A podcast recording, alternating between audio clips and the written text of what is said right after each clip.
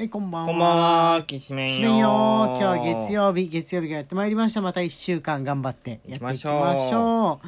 はい、えー、今日はランダム単語ガチャをやっていこうと思います。はい。ついさっきね、3分前ぐらいまで、今日火曜日だとなぜか勘違いしていて何の食べ物の話しようかな、りんご飴の話そういえば、あの話題だから、うんそうディディスコードでも話題になっててなんか流行ってある時期からねずっとりんご飴流行ってたらしいからああ、はいはいはい。そうそうそうそう話しようかなとか思ってたら月曜日だった。明日話そう。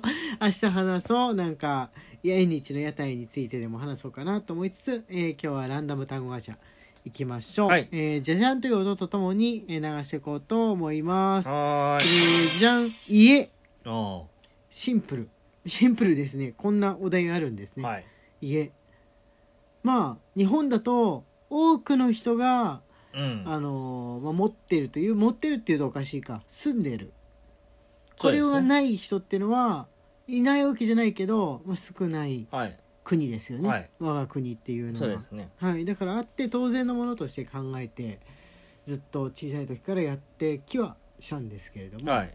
はい、大人になるにつれて家ってあの親とか家家族がみんなで住んでるものだっていう意識から自分であの用意してそれはすごく小さい規模でもいいし、誰かと暮らしてもいいしっていうふうに選べるものなんだっていうふうに気持ちが変わったものですかね。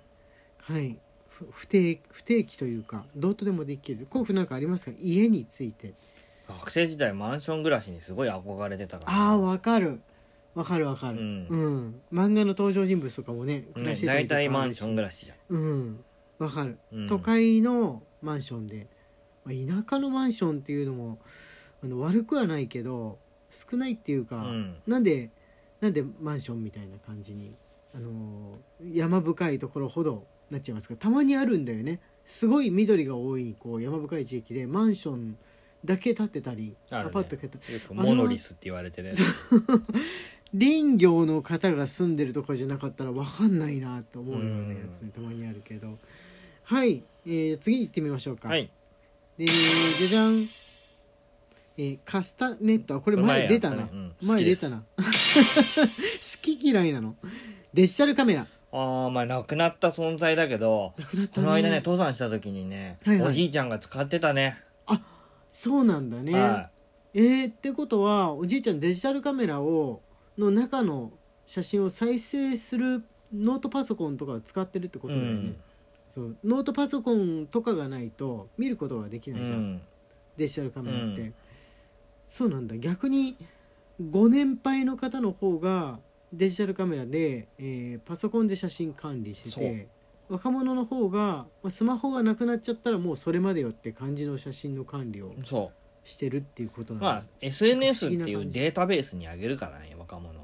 そうだね、うん。一生残るとか死んでも残るっていうう、ん。言っちゃ残るんだけど、うん。クラウドもありますし、うん。なんか昔と変わったなそう考えると変わりましたね。うん、確かにね撮ってる人いた。デジタルビデオになると結構いるのかな？子供ができた時にスマホじゃ物足りんって感じで借りる買う人いるかもしれないいるでょしょうね。うん、はいじゃあ、えー、いきます。次空港ああ、久しく行ってないな。久しく行ってないねなんか行きたいな。飛行機にの乗る旅したみたくない？ある。その気持ちしはある。ばらくしてない飛行機に乗りたいんだけど、いざ乗るってなるとまだ微妙にこんなに狭くて密室な中に閉じ込められてもしこの隣の席の人がコロナとかなんかだったらどうしようみたいな風邪もらったことあるしな。そうなんだよね、うんそうなんだよね自分自身も逆に旅先でインフルエンザかなんかにかかって熱出して乗ったこととかあるから、うん。隣の席の人申し訳ありませんってう。いう風なん感じなんですがはい。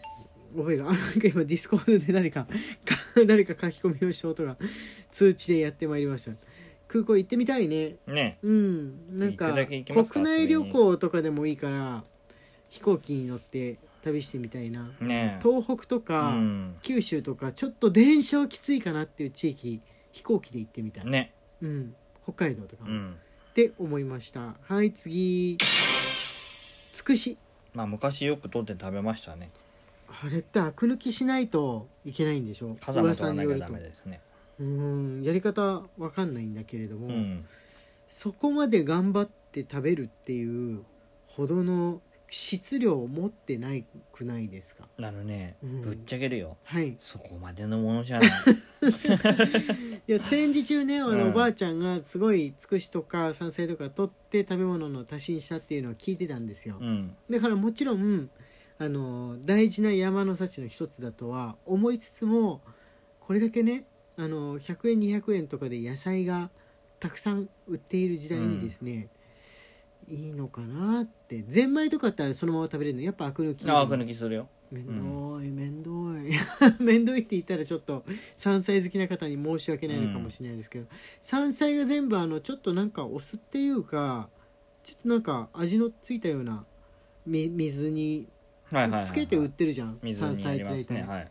あれはやっぱそういう意味合いなんでしょうかね、まあそあの形にして食べるのが基本ですね。あー、うん。ご飯と一緒に炊いたりとか、そのまんまであの野菜売り場にセロリとかと並んで売ってることってまれにあるけどほとんどない。まあないね。うん。まれにね春先だけ置くとこあるんです。あれは七草とかそういう時期なのかうん、な、うん、本物のやつやりたいっていう人に。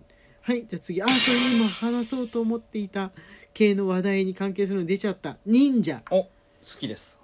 忍者あれ何に行きたい。話そうとしてたじゃん尼崎に行きたい。ああ忍たまの。尼崎に今行きたいよ。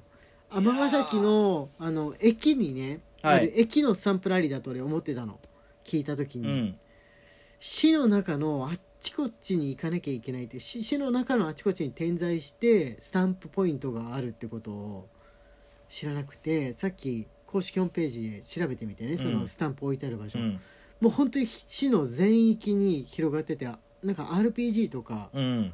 そういうやつみたいでした、うん。地図があってこのポイントが30箇所も市の中に置いてあって。なるほどね。であの電動自転車の貸し出し箇所がすごいたくさんあるんだそうなんですよ。うん。尼、崎っていうのは。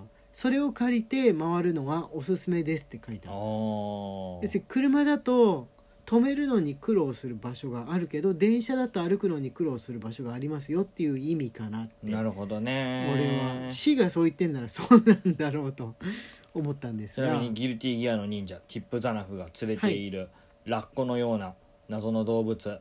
名前は尼崎です。え？そうなんだ、はい。ラッコのようなな謎の動物なんかつけて連れてたっけ、はいイタチなのかな？おー。はい。なんで尼崎にしたんだろう？出身？理由はもう言わずもがな。え？次。え？あ忍者だから、うん。そのめまさかの忍たま理由だったの、うん。びっくりした今。はい次海です。はい。海。うーん好きです。好き。はい。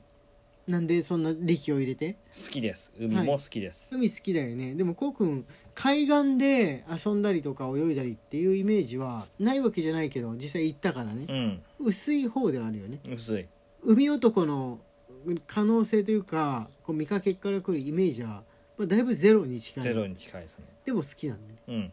えどういう風な楽しみ方が好きなの？う海辺で日焼けするのじゃないんだったら海辺ドライブとか海の見えるホテルに泊まはいるとか、そういうそういうのですね。海っていうその見えてる音とか、はい。現象や匂いを楽しむっていう、あーでもまあわかる。うん。温泉も近いとこあるあの温泉地行くの好きなんだけど匂いがねしてくるの好きなんだけど温泉の風呂に絶対浸からないと嫌かっていうとそんなんでもないっていう感じはありますかね、海はい行きたいですね。行かないまま秋になっちゃったけど。テレビ。テレビ。まあ最近見なくなったもののえでもね一つです。この間ツイートでねはい。あのテレビを見せてなかったら、うん。高校2年生のねうんうん。娘か何かがね、うん。熟語とかをね全然知らなくってえ？急いでうん。テレビとかを見させてる、どういうどういうこと？どういうこと？YouTube とかだけ見てたら、うん。熟語？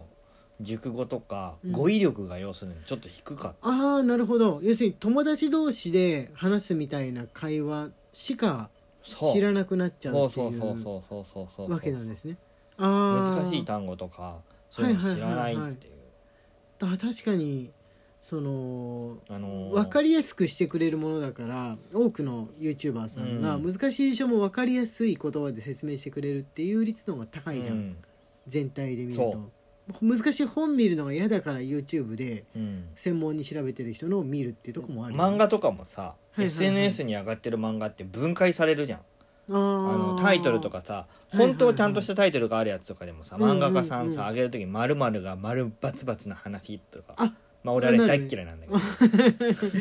そういえばそうだ、ううん。ん。たなろうみたいな分かりやすいものですらもそうなってた、うん。さっきあこれなんだろう知らないなろうの漫画だなと思って見たら全然なろうで読んだ小説で、うん。そんなあるなろうのタイトルもいい加減分かりやすいよと思ってびっくりしちゃったんだけど、あーえ語彙力がなくなるって昔はテレビ見てる子に言われたんだけどテレビっ子は小説とか映画とか見る子よりも言葉を失うみたいに言われたけど、すなんか驚きですね。ね。でもその先にあったのが動画なのかもしれうない、ん。そう考えるとそのテレビを見ると言葉を失うっていうのを言い出した人っていうのは未来を予知していたのかも、まあそれはそうかもね、その時点でのテレビっていうのはまだドラマもあり映画もありうん、ニュースもあり、なんかむしろ普段自分の見てる漫画とかだと知らない世界を知るものだって俺は思ったんですよ。テレビに対して。でも朝ドラとかもさ、うん、内容簡単なものになってってるわけじゃん結局。柳瀬隆先生の生涯を今度描くわけでしょ、はいはいはい、なんはい、かとっつきやすいものにはなってってるよね。とっつきやすい、まあ、もうゲゲゲの女房ぐらいからなってたのかな、タイトル「アンパン」マジでいいのかな？あんぱ4文字真の味。なの4文字。あの SNS でもみんなそう言われてました 聞いてるうちに時間がやってまいりました。明日こそ、えー食べ物の話。飴飴の話しようかなと思ってまはーい。荒井家のきしめんトークでした。すそれではまた明日